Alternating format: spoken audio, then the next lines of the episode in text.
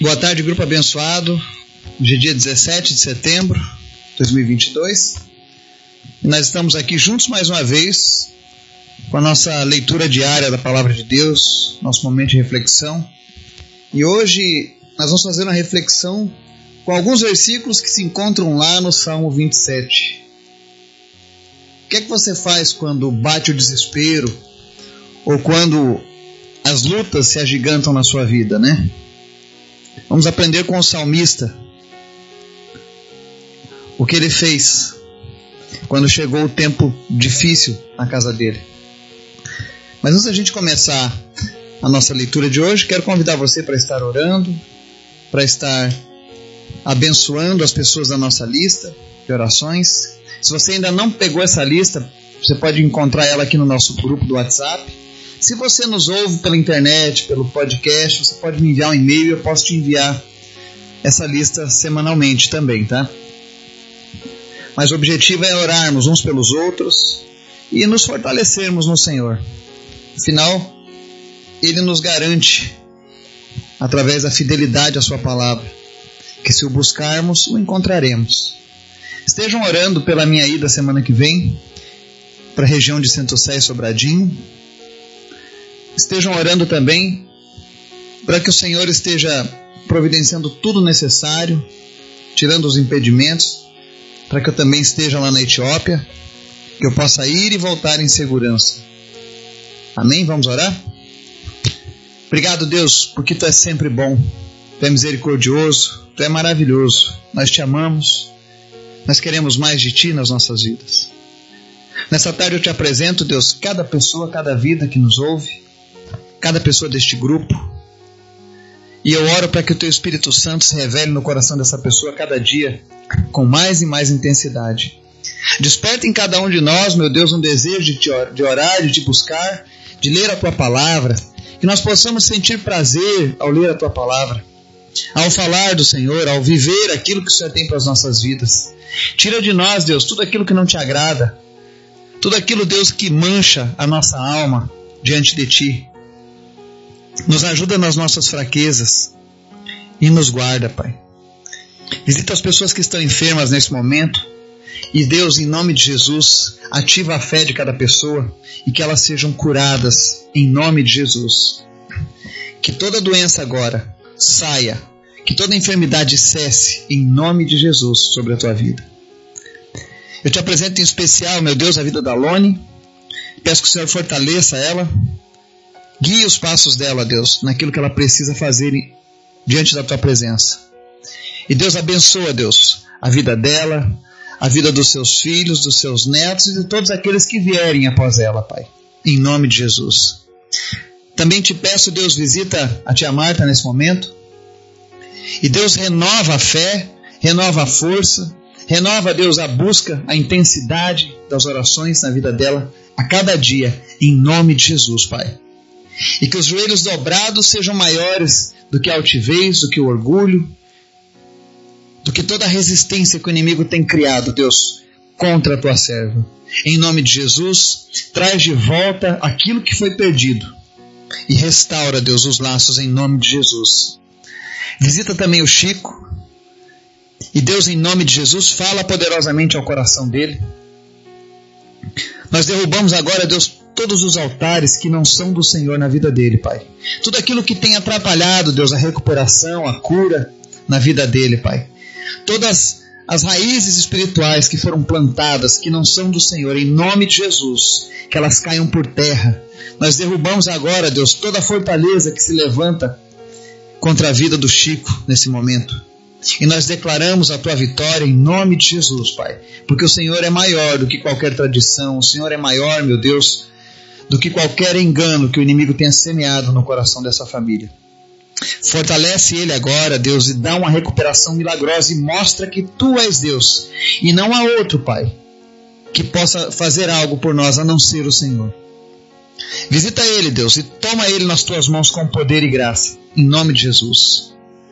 Abençoa também, Deus, a vida da Altanira, a vida da Gabriela, do Jonas, do filho deles, em nome de Jesus. Que essa família seja fortalecida no Senhor, Pai. Obrigado, Deus, por cada vida, Pai, que o Senhor tem acrescentado a este grupo. Por cada pessoa, Deus, que tem recebido essa palavra. Cria nelas, ó Deus, um desejo cada vez maior de te conhecer, em nome de Jesus. E nessa tarde fala conosco através da tua palavra, Pai, é o que nós te pedimos em nome de Jesus. Amém. Salmo 27 diz o seguinte, versos 7 ao 14: Ouve a minha voz quando clamo, ó Senhor. Tem misericórdia de mim e responde-me. A teu respeito diz o meu coração: Busque a minha face. A tua face, Senhor, buscarei. Não escondas de mim a tua face. Não rejeites com ira o teu servo. Tu tens sido o meu ajudador. Não me desampares nem me abandones, ó Deus, meu Salvador. Ainda que me abandonem pai e mãe, o Senhor me acolherá. Ensina-me o teu caminho, Senhor. Conduz-me por uma vereda segura por causa dos meus inimigos. Não me entregues ao capricho dos meus adversários, pois testemunhas falsas se levantam contra mim, respirando violência. Apesar disto, essa certeza eu tenho: viverei até ver a bondade do Senhor na terra. Espere no Senhor, seja forte, coragem, espere no Senhor. Amém? Aqui nós vemos o salmista se derramando diante do Senhor, num dos momentos mais difíceis, talvez, que ele tenha passado em sua vida. E ele, com muita sabedoria e muita humildade, ele reconhece que apenas o Senhor pode fazer algo por ele. Interessante é que quando ele busca o Senhor e pede por misericórdia, ele sabe no íntimo dele, no coração dele, está dizendo lá no verso 8, que o que ele precisa fazer é buscar a face do Senhor, e ele coloca isso como um objetivo de vida buscar a face do Senhor. Eu não sei se você sabe, mas Davi foi um homem que nunca perdeu uma batalha. E um dos segredos de nunca perder uma batalha é porque o Davi, diante de qualquer luta, seja essa luta por conta do seu pecado, tenha sido talvez essa luta por conta da sua obediência, ou porque os inimigos se levantam, ele sempre buscava a direção do Senhor. Quando Deus dizia vai, ele, ele ia. Quando Deus dizia espere, ele esperava. Então ele sabia que em qualquer momento difícil, a melhor solução estava sempre na boca do Senhor. E nesse momento de angústia aqui, ele fala para Deus: Olha, Deus, não me rejeite, não se esconda de mim, não se ire contra mim, porque tu é o meu ajudador, não me desampara, não me, não me abandone, porque tu é o meu salvador. E o verso 10 ele fala algo muito forte, ele diz assim: Ainda que me abandonem pai e mãe, o Senhor me acolherá. E essa palavra nunca foi tão atual para muitas pessoas quanto é hoje. Quantas pessoas se sentem abandonadas pelo pai ou pela mãe? Por algum motivo no passado, que o inimigo, aquele que é o inimigo verdadeiro das nossas almas, porque a Bíblia diz que a nossa batalha não é contra carne e sangue, mas o inimigo ele faz armadilhas, ele cria laços. E quantas pessoas caíram nesse laço do inimigo? E hoje estão com seus relacionamentos quebrados com seu pai ou com sua mãe? Ou o pai quebrado o relacionamento com os filhos? Talvez até o pai já partiu ou a mãe já partiu, mas a mágoa no coração, aquela dominação da maldade ainda continua manipulando e te fazendo sofrer. É tempo de quebrar esses velhos laços. É tempo de quebrar com as coisas que te fazem mal, com as coisas que te afastam do propósito de Deus. Porque ainda que pai e mãe abandonem, o salmista deixa claro que o Senhor sempre nos acolherá.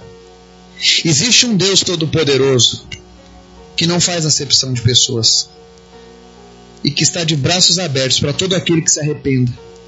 Se você se arrepende, se você reconhece que necessita mudança nos teus caminhos, venha para Deus, Ele vai te acolher, como ninguém te acolheu em toda a tua vida. Porque Ele sim, Ele é o amor personificado. No verso 11, o salmista diz assim: Ensina-me o teu caminho, Senhor, conduz-me por uma vereda segura por causa dos meus inimigos. Não existe lugar mais seguro do que andar nos caminhos do Senhor. As pessoas que andam pelos caminhos oferecidos pelo mundo sempre vão encontrar lutas, decepções, sofrimento e até morte. Mas quando você anda nos caminhos do Senhor, Ele vai te dar sempre uma vereda segura. Ele vai te mostrar sempre um caminho excelente. Ele vai te livrar das más amizades, das péssimas companhias, das más conversações, das pessoas que, que vão tentar te trair lá na frente ou te ferir. Muitas vezes, quando a gente é ferido, quando a gente sofre, não foi culpa de Deus, mas foram as nossas escolhas, por escolhermos andar da maneira que nos agrada e não da maneira que agrada ao Senhor. E o salmista sabia que todas as vezes que ele andava longe dos caminhos do Senhor, a coisa não seria boa. Então, busque o caminho do Senhor, peça para Deus ensinar o teu caminho. Talvez você pergunte como, Eduardo? Como que o Senhor vai ensinar o, meu, o caminho dele para mim? Através da Bíblia, através da palavra dele. À medida em que você conhece a palavra de Deus, você aprende o caminho do Senhor. Isso é muito importante. No verso 12, ele diz: Não me entregues ao capricho dos meus adversários, pois testemunhas falsas se levantam contra mim, respirando violência. Apesar disso, eu tenho certeza que eu viverei até ver a bondade do Senhor na terra. Se o teu começo não foi bom, se o caminho que você tem trilhado até agora tem sido um caminho como esse, que o salmista se refere, testemunhas falsas, pessoas que levantam falso contra a tua vida, talvez você seja alguém, por que não? que tem levantado falso contra a vida de outra pessoa. Eu sei de muitas pessoas que fazem isso. Jesus quer curar o teu coração. Porque essas coisas não se nomeiam entre os filhos e filhas de Deus. Deus não se agrada daquele que levanta falso testemunho, daquele que se levanta contra os servos de Deus. Talvez você esteja ouvindo essa mensagem hoje pensando que você colocou nesse canal por engano, quando na verdade o Espírito Santo de Deus quer mudar a tua vida. Ele quer te fazer experimentar algo que você ainda não experimentou. Algo que a bebida, que a droga, que as amizades, que os relacionamentos não podem proporcionar. É isso que o Senhor quer proporcionar para a sua vida. Então busque o Senhor e você verá a bondade dele na terra. E quando diz aqui, não quer dizer que a bondade vai tomar conta de todo o planeta. Mas onde você estiver, onde você estiver vivendo, a, tua, a presença do Senhor estará contigo. E isso vai fazer toda a diferença. Quando as pessoas vierem te visitar, quando as pessoas vierem na sua casa, elas vão sentir a presença do Senhor. Isso é viver a bondade do Senhor na terra. E aí no final, o salmista encerra falando duas vezes: espere no Senhor. Seja forte, coragem, espere no Senhor. O que, que ele quer dizer com isso? Não desista, não jogue a toalha. Tá difícil, tá complicado, tá doendo. Continue esperando no Senhor.